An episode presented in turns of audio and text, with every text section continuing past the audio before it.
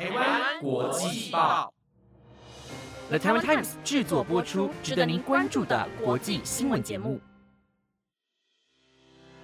欢迎收听《台湾国际报》，我是彩婷，马上带你来关心今天四月十七号的国际新闻重点。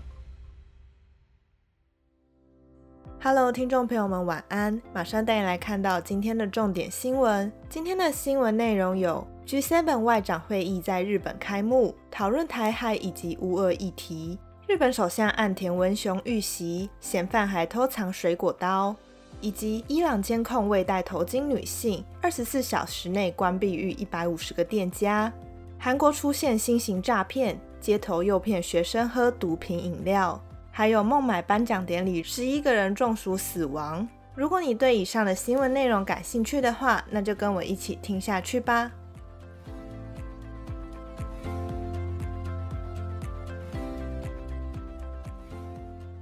首先，今天的第一则新闻要来带您关注国际政治。七大工业国集团 G7 的外长会议今晚将在日本长野县清井泽町开幕，由日本外务大臣林方正主办工作参会。讨论议题包括中国在台湾周边加强军事演习等，并确认台海和平稳定的重要性。根据日本产经新闻报道，G7 外长会议今晚开幕，除了日本之外，美国国务卿布林肯、法国外交部长科隆纳、德国外交部长贝尔伯克、英国外交大臣科维利、加拿大外交部长赵美兰、意大利外交部长塔加尼等 G7 各国外长。以及欧盟对外事务部副秘书长莫拉也将一同出席。林方正身为主席，举办工作晚餐会，与会人士一边共进晚餐，一边讨论针对涵盖中国、北韩在内的印度太平洋地区局势进行意见交流，一致反对以武力片面改变现状的尝试。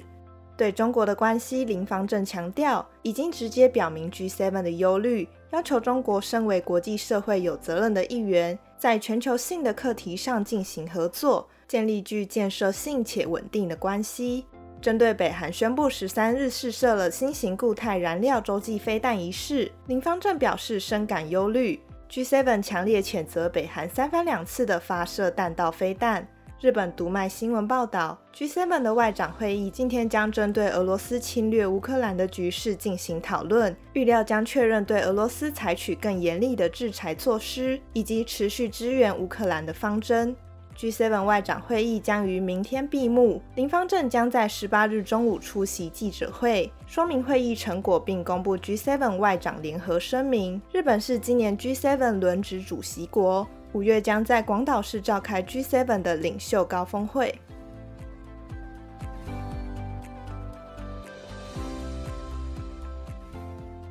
接下来带您关注日本首相岸田文雄的遇袭案。日本首相岸田文雄在十五日造访和歌山市，出席助选活动时，在演说前夕遭投掷爆裂物，嫌犯木村荣二随后遭警方以现行犯逮捕。和歌山警方随后在木村家中发现钢管与宛如火药的粉末，推测他为了袭击岸田文雄自制了两个爆裂物。不仅如此，警方后来还从他的包包中发现一把十三公分的水果刀。根据读卖新闻报道，二十四岁的无业男子木村龙二十五日因涉嫌妨碍业务遭到逮捕。当地警方于十六日凌晨前往他的家中进行搜索。并扣押疑似火药原料的粉末以及钢管和相关工具。报道指出，木村在这场事件中疑似试图使用自制的管制炸弹来袭击岸田。搜查关系人士透露，除了当天爆炸的桶状物体之外，木村遭到压制时手中仍拿着打火机与另外一个桶状物，企图点燃。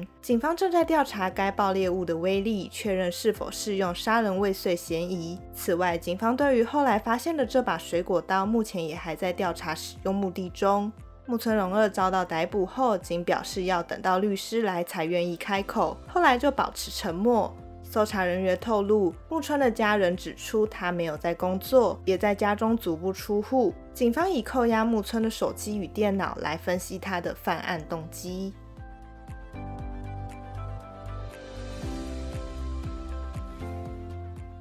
下一则新闻带您看到伊朗。伊朗警方今天表示，二十四小时内有超过一百五十间商店、餐厅和接待场所遭到关闭，因为这些店家对于伊斯兰教严格的着装规定中女性必须佩戴头巾的义务未给予尊重。女性在公共场所必须佩戴头巾的这项规定，在一九七九年伊斯兰革命后不久就被载入法律。根据法新社报道，警方昨天宣布采用监控摄影机和脸部辨识技术来论处违反此一着装规定的女性。半官方塔斯尼姆通讯社引述警方发言人蒙塔兹罗马蒂的说辞，他说：“遗憾的是，一百三十七间商店、十八间餐厅和接待场所对于先前的警告执行不力，警方不得不予以关闭。”去年，二十二岁的伊朗库德族女子艾米尼遭控违反佩戴头巾规定，于羁押期间死亡，引发大规模的抗议。在那之后，有越来越多妇女违抗着着装规定，警方因此雷厉风行地展开扫荡。警察首长拉丹在上周表示，将会运用智慧设备来辨识没有佩戴头巾女性的身份。警方已经警告，如果女性乘客违反着装规定，汽车车主将会接获警告简讯。如果再犯，他们的汽车也可能会遭到扣押。蒙塔兹罗马蒂说，过去二十四小时期间，警方已经告发了数百起不遵守规定的案件，且已经透过简讯来通知车主。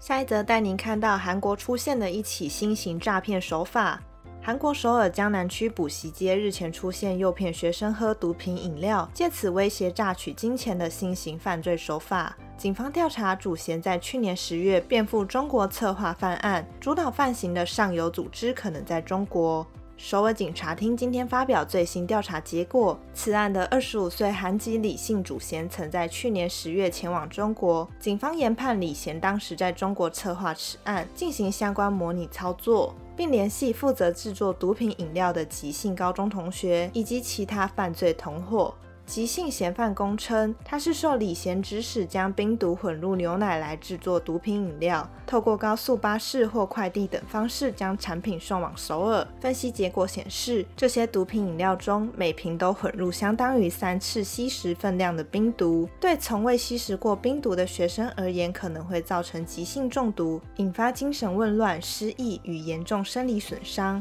诈骗组织在社群上招募了四名攻读生，派遣攻读生们在三日的傍晚，位于江南的大自动补习街，以试喝活动的名义向学生分发饮料，并以确认购买意愿为由来搜集学生家长的电话。隔天，由其他同伙从中国拨打电话，以威胁要举发学生吸食毒品的方式来榨取金钱。这种结合毒品及电话诈骗的新型犯罪是首次在首尔出现。警方分析，这次的犯行并非为了增加毒品成瘾者，而是因为近期电话诈骗收益不如过去，犯罪集团才想出的新型诈骗手法。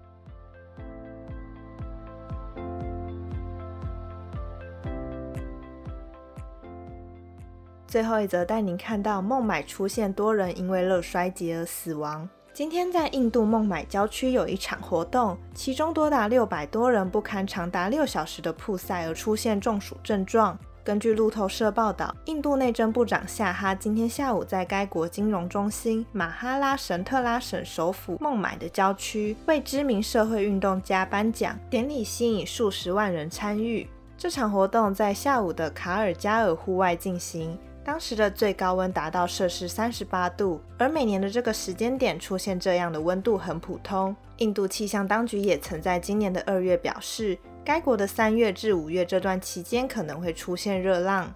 马哈拉什特拉省首席部长辛德已经证实这起噩耗，约有五十人入院治疗，其中十一人不幸中暑丧命，多数死者为老年人。新德宣布将给予每名死者五十万卢比来当做补偿，政府也将负担所有在院治疗中的中暑者治疗费用。